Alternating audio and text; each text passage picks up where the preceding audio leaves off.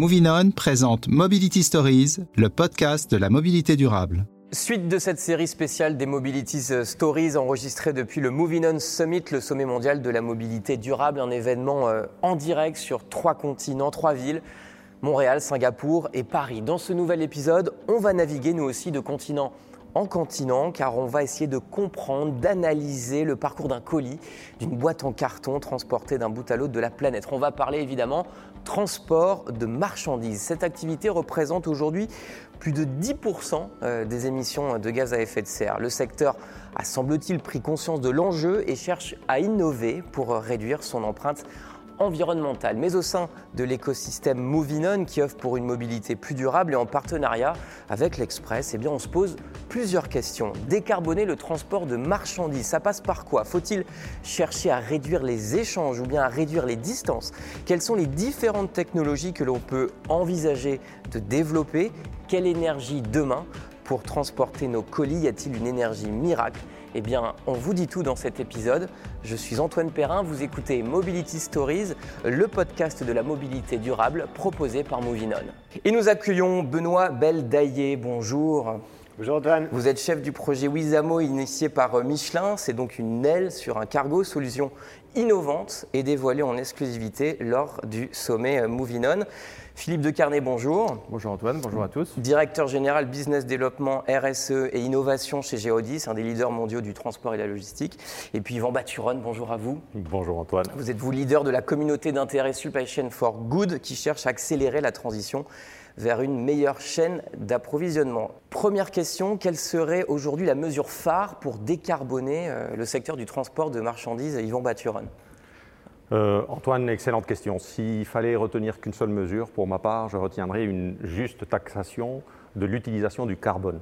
Le carbone est une matière fantastique, elle explique euh, toute la vie sur la planète, mais il y a un petit problème dans l'utilisation que nous en faisons, puisque euh, ce carbone qui a été produit au terme de centaines de milliers d'années par la planète, nous la consommons en quelques années, quelques dizaines d'années. Et ça, ça cause des problématiques au climat qui sont assez fondamentales. Et euh, la société humaine a besoin de liberté pour son activité, pour entreprendre, pour euh, tester des nouvelles opportunités. Et cette liberté de choix, elle est importante, elle est essentielle. Par contre, si dans ces choix, nous n'avons pas la totalité du coût des externalités négatives ou positives de l'utilisation de ce carbone, alors nous ne ferons pas les bons choix. C'est ce qui se passe. Quand vous parlez de juste taxation, ça veut dire quoi? Qu'il faut qu'elle soit plus importante ou au contraire moins importante? Plus importante. Les scientifiques nous disent qu'il faudrait arriver à une taxation du carbone à hauteur de entre 100 et 200 euros la tonne. Aujourd'hui, euh, les pays ont des réglementations différentes, mais on est plus proche de 10 euros la tonne. Donc on est très très loin de prendre en compte la totalité du coût réel pour la planète. Vous êtes d'accord avec ça, Benoît Beldaillé Parce que ça, ça, paraît mm. coercitif tout de suite là. Non, mais je suis hyper d'accord avec ça. Finalement, euh, en fait, on a peur de quoi dans la vie? On a peur du flic. Donc, euh, et si le, parking, de, le, PV de stationnement, il n'est pas assez euh, haut, et si ça coûte 5, 5 euros, vous en foutez, vous, vous, grugez. Du coup, non, il faut une taxation forte. Aujourd'hui, le domaine du transport maritime notamment, c'est le passager clandestin. Et euh, je suis bien content que ça rentre donc dans, les quotas. Et euh, il faut une taxation forte à l'avenir, que celui qui pollue paye et que celui qui dépollue soit incité au contraire. Alors vous êtes en face de Philippe de Carnet de, de Géodis, vous êtes d'accord avec ça Philippe de Carnet? J'ai bien fait de vous mettre en face euh, Oui, oui absolument, je pense qu'on est, on est tous d'accord. Il, faut, à un moment, comme le dit Yvan, que les externalités négatives soient payées par quelqu'un. Et on sait qu'évidemment, le consommateur final va devoir, à un moment donné, acquitter un peu plus cher pour un certain nombre de produits. Mais que euh, c'est un, un, un, levier qui va permettre de réorienter aussi un certain nombre de choix qui sont faits sur l'organisation des supply chains. Est-ce que vous voulez vraiment euh, manger des haricots verts qui viennent du Kenya et qui sont euh, partis par avion ou pas? Et nous, nous sommes des industriels, je pense que je vais répéter ça plusieurs fois aujourd'hui dans, dans, ce podcast, et on a besoin de décisions qui sont orientées par justement des leviers. Euh, Vivendi, euh, les scientifiques euh, estiment qu'on commencera à avoir des, des, déplacements de choix industriels, de choix de technologie à partir de 100 à 200 euros. C'est possible que certains ne se déclenchent qu'à partir de 400 euros. Quand on fait des calculs aujourd'hui, nous, sur euh, euh, comment est-ce qu'on pourrait orienter nos clients vers tel ou tel choix de technologie propre, on se rend compte qu'à 50 euros, il ne se passe rien. C'est encore beaucoup trop cher d'utiliser ces technologies. À 100 euros, il n'y a pas grand-chose qui bouge. Et c'est probablement à des, des, niveaux beaucoup plus élevés qu'à ce moment-là, des, choix technologiques peuvent être réorientés. Et on voit un certain nombre de nos clients qui ont décidé d'ores et déjà d'adopter des prix internes du carbone c'est une mécanique euh, purement virtuelle, mais qui leur permet justement d'équilibrer, de valoriser, de comparer des technologies propres par rapport à des technologies de référence sur des horizons qui peuvent être plus ou moins lointains. Quand vous construisez une usine, euh, c'est 30 ou 40 ans votre investissement. Quand vous achetez un camion, c'est quelques années. Donc euh, ces différents horizons de temps doivent être aussi reflétés dans ces approches de, euh, choix de technologie en face de prix du carbone. Alors je disais, c'est 10% euh, des émissions mondiales de, CO2, le secteur du transport de marchandises. Mais en plus, ça fait qu'augmenter d'année en année. Hein. On est d'accord là-dessus? Yvon oui. Bathuron Oui, parce qu'au fur et à mesure que nos pays, nos civilisations se développent, euh, elles aiment découvrir, se découvrir en se déplaçant soi-même, mais aussi découvrir euh, les, les, produits des voisins. Les produits, effectivement. Une, une, chemise en cachemire indien n'est pas la même chose qu'un habit qui est certes plus local, mais l'expérience n'est pas la même. Et si je parle de pneumatiques, par exemple, qui intègrent du caoutchouc naturel, le caoutchouc naturel, il ne pousse pas en, en, Suède. Ouais. Donc, donc, de toute façon, l'activité humaine, le développement de nos sociétés, de nos entreprises, de nos familles passe par de l'activité. L'activité se traduit fondamentalement en mobilité des personnes ou des marchandises. Mais du coup, est-ce qu'on est vraiment prêt, est-ce que le consommateur est vraiment prêt à, réduire sa consommation, à réduire ses, échanges, à ne plus acheter de produits fabriqués en Chine? Est-ce qu'on est vraiment prêt à ça euh, aujourd'hui? En gros, est-ce qu'on peut vraiment limiter euh, cette, cette activité du transport de marchandises? Je pense que la première des choses, c'est l'information. Est-ce que vous avez compris euh, les conséquences? Quand j'achète un smartphone, par exemple, ben, il ne vient pas d'Europe, c'est ça? Voilà, euh, et, quel est finalement le bilan euh, CO2 de mon achat? Et aujourd'hui, en effet, quand on fait de l'achat en ligne, euh, quand on, nous travaille avec nos, clients industriels, on leur remet à chaque fois un décompte assez précis et qu'on cherche à rendre le plus précis possible du CO2 qui est émis à chaque euh, cargaison. Et euh, ça, c'est un calcul assez compliqué parce qu'en effet, en Chine, il va falloir aller chercher ça vers de l'usine jusqu'à l'aéroport ou au port comptabiliser euh, les émissions euh, du, de la partie euh, maritime ou aérienne. Ensuite, ça s'est déchargé, ça va être mis dans un train ou dans un camion. dans un camion, ça va aller dans un entrepôt intermédiaire, et puis enfin, ça va faire le dernier kilomètre, comme on dit. Et donc, on va être capable de calculer cette somme-là. Et donc, on peut informer nos clients sur leur choix CO2, et on, s'aperçoit que parmi nos clients industriels, de plus en plus, ils sont sensibles à ça et nous demandent de proposer des solutions pour réduire. Excellente nouvelle. Et puis, on s'aperçoit aussi que le consommateur final, il est de plus, de plus, en plus sensibilisé à cette question du changement climatique et des émissions CO2, et que quand il va faire son achat en ligne, on va lui proposer peut-être plusieurs moyens de transport, un express un peu moins rapide, peut-être qu'il a le temps, il n'a pas forcément besoin d'avoir sa chemise pour demain, euh, et il va pouvoir aussi avoir cette information CO2 et être éclairé sur ses choix. Alors dans les solutions, il y a aussi l'innovation. Je me tourne vers vous, Benoît Beldaillé. Euh, vous, vous avez fabriqué, vous avez pensé, créé euh, une sorte d'aile qui va aider à faire avancer les cargos de manière un peu plus responsable, on va dire. Tout à fait, oui. Bouzamo, c'est un, projet Michelin qui est là pour contribuer à la décarbonation du transport maritime. Qu'est-ce que c'est? Et c'est une aile gonflable géante qu'on va mettre sur des bateaux. Sur des cargos. Sur des cargos. Donc c'est une innovation qui euh, propose une réduction de la facture de fuel de 10 à 20% et euh, de réduire du coup l'impact environnemental dans la même quantité. Aujourd'hui, le transport de maritime, ça représente quoi en termes de, CO2 ah bah, la situation du transport maritime, elle, est claire. C'est 3%, du, 3 du CO2 mondial. et si on prend le transport lui-même, c'est 11%. et du coup, c'est exactement autant que l'avion, en fait. C'est-à-dire que les bateaux, ils naviguent un petit peu loin des côtes, au pôle, etc. On les voit moins. Euh, et on est peut-être plus sensible à l'aviation. Mais en fait, euh, le transport maritime euh, pollue largement autant que les avions. C'est en termes de, transport de marchandises, c'est le transport maritime qui transporte le plus de la plus grande quantité de, marchandises à, travers le monde Ou c'est sur la route les poids lourds? 90% du fret mondial. Ah d'accord, ah, donc c'est massif en fait. C'est massif. En fait, on ne peut pas s'en passer. C'est-à-dire qu'on euh, ne peut pas se passer du transport maritime. La, demande est en croissance, ça représente 100 milliards d'euros euh, de fuel lourd par an. Et euh, du coup, on l'a dit, 3% hein, du CO2 mondial et 11% du CO2 des transports.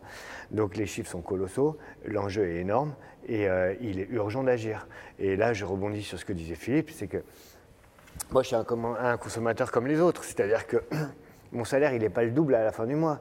Du coup, euh, quand je suis face à un choix, euh, bon, euh, c'est parfois compliqué. même si j'ai une vraie sensibilité à l'écologie et que je fais de mon mieux. Et par contre, du coup, c'est vraiment aux industriels de trouver des solutions qui permettent pour le même coût pour l'utilisateur final de décarboner, donc des, des solutions pérennes économiquement, sustainable. Alors il y a cette aile euh, pour cargo qui peut aider justement à soulager un peu le moteur euh, et donc la consommation de fuel euh, d'un bateau de marchandises. Mais on parle aussi de l'électricité, de l'hydrogène. Est-ce que ça, ça peut rentrer en ligne de compte pour décarboner ce transport de marchandises? Est-ce que c'est possible aujourd'hui, Philippe de Carnet Aujourd'hui, c'est vrai qu'on a des technologies. Ces technologies, elles ont été développées, elles sont, elles sont disponibles. Euh, Alors mettre un cargo euh, à l'hydrogène ou à l'électrique, ça, est-ce que c'est possible? Alors aujourd'hui, il faut regarder aussi ce qui s'est passé parce qu'il euh, y a déjà un parcours qui a été réalisé par l'industrie aérienne, par l'industrie maritime.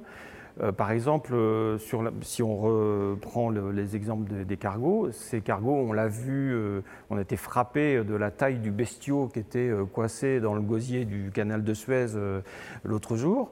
Le chiffre défie un peu l'entendement, 400 mètres de long, d'accord, peut-être, je peux peut-être me faire une idée. D'habitude, on compte en terrain de football, je ne sais pas combien de terrains de football ça fait, peu importe. Mais 20 000 containers, 20 000 containers sur des, sur des navires comme ça. Donc, euh, bien sûr, euh, on, comprend pourquoi 90% euh, du, fret peut être assuré par, ces, navires-là. Mais le fait qu'ils soient très grands, ça réduit aussi leur, traînée.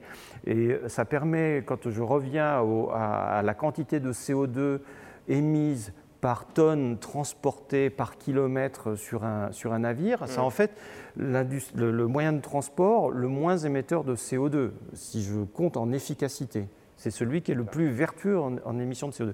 Le seul problème, c'est que les distances transportées, les quantités transportées sont énormes, et c'est pour ça qu'on arrive à 11% du, euh, des, émissions du, transport. Mais ça reste quand même un moyen de transport très vertueux. Sur la route, les poids lourds, est-ce que là aussi, on peut faire quelque chose avec ça, les mettre à l'électrique, à l'hydrogène? Alors, Parce qu'on ne peut pas s'en passer du poids lourd, on est d'accord, pour l'instant, on n'a pas imaginé autre chose. Voilà, il y a, euh, on ne va pas euh, faire remonter on va pas tout euh, transporter par à vélo. des écluses et, par, par, des vélos.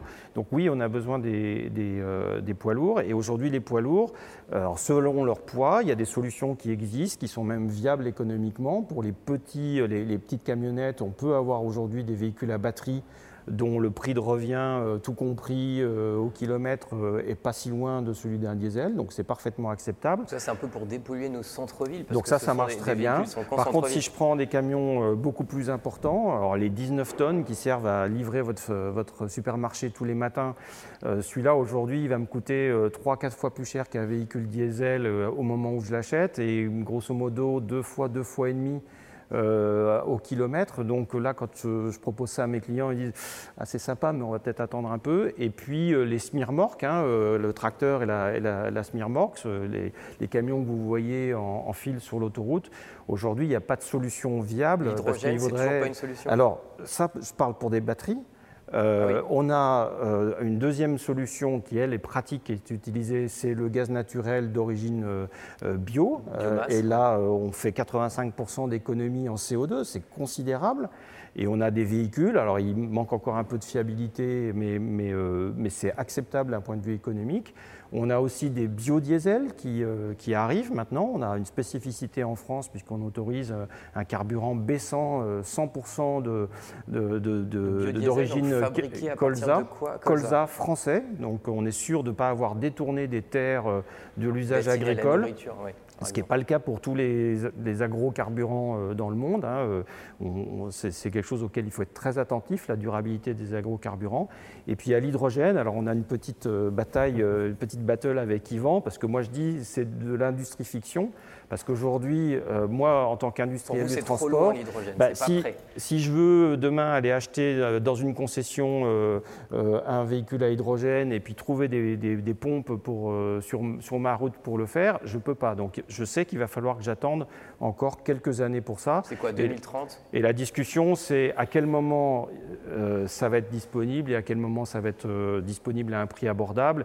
Et donc en effet, les calculs qu'on fait tous, c'est plutôt à l'horizon 2030, oui, je pense qu'à ce moment-là, ça deviendra la solution de référence pour la longue distance, parce qu'en plus, on aura eu besoin des agrocarburants pour d'autres choses, notamment pour euh, les avions. Yvon Bathurin, vous pensez que ça va arriver plus tôt, oui?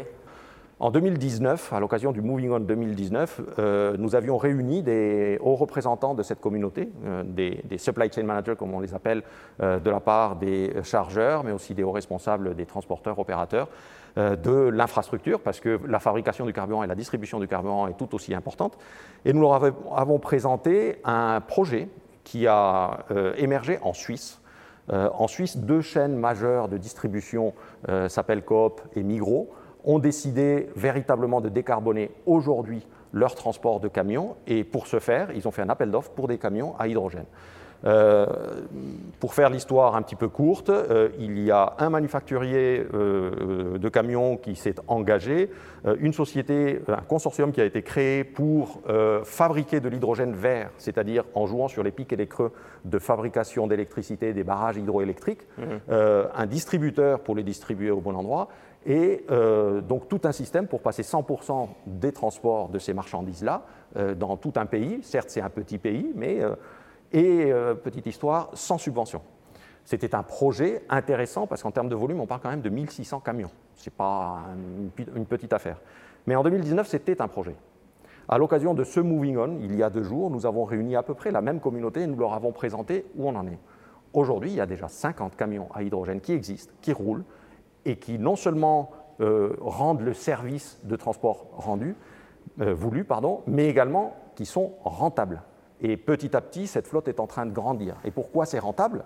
Euh, Sans subvention, parce que les camions sont effectivement dans une technologie nouvelle, donc ça coûte encore plus cher. Mmh. Mais le fait qu'en Suisse, il y ait une taxe carbone plus élevée, qui fasse que les transporteurs, grosso modo, payent en taxe 65 000 francs suisses par an pour utiliser des camions au gasoil. Euh, le fait de basculer sur ces camions-là, ils économisent tout de suite 65 000 francs suisses par oui, an. Parce que la taxe est forte de l'autre côté. Exactement. On revient au premier point. Une juste taxation des externalités négatives permet de créer de l'espace d'opportunités, y compris rentables, pour faire des bons choix. Très rapidement, trois autres questions. Un sur la place du fret ferroviaire.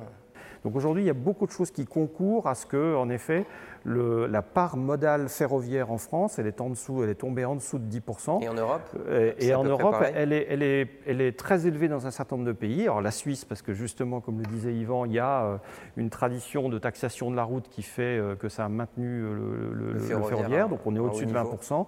On est Autriche, on est au-dessus de 20%. Dans les pays de l'ancien bloc de l'Est, on est aussi très élevé parce qu'il n'y a pas forcément la même infrastructure que nous avons en France en, en route. Et donc euh, l'objectif est évidemment de, redévelopper cette part ferroviaire. Et, nous, on essaye de travailler aussi avec nos clients pour leur expliquer comment bien se servir du ferroviaire. Il ne faut pas vouloir se servir du ferroviaire pour amener la chemise dont on a besoin demain pour le mariage. Mais donc il y a des choses à faire sur le ferroviaire. Il doit prendre une place plus importante. En revanche, dès qu'on a euh, du pondéreux, euh, dans les boissons, ça marche très bien parce que vous avez un gros tas de boissons rafraîchissantes sans alcool à un goût de cola qui est fabriqué à Dunkerque. Si vous voulez l'emmener à Marseille, pourquoi voulez-vous euh, prendre 50 camions. mettez ça sur un train et ça ira très très bien parce que c'est faiblement différencié. Il n'y a pas forcément une urgence, une réactivité. Donc il y a des marchandises, il y a des distances il y a des itinéraires qui sont très favorables au fret ferroviaire. Le développement du vélo cargo, autre question dans les centres-villes, est-ce que ça c'est un non-événement? On en voit de plus en plus dans les centres-villes, interdit aux voitures.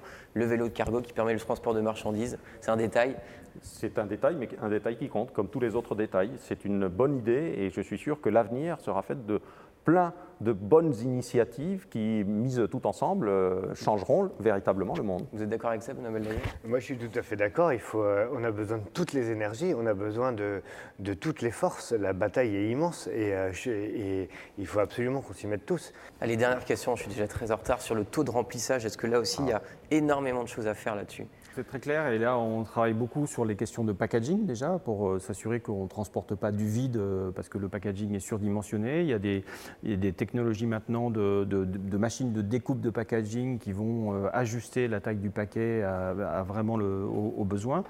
Et, c'est vrai que historiquement, dans le monde du transport, euh, il y a deux choses qui, vont contre un bon remplissage.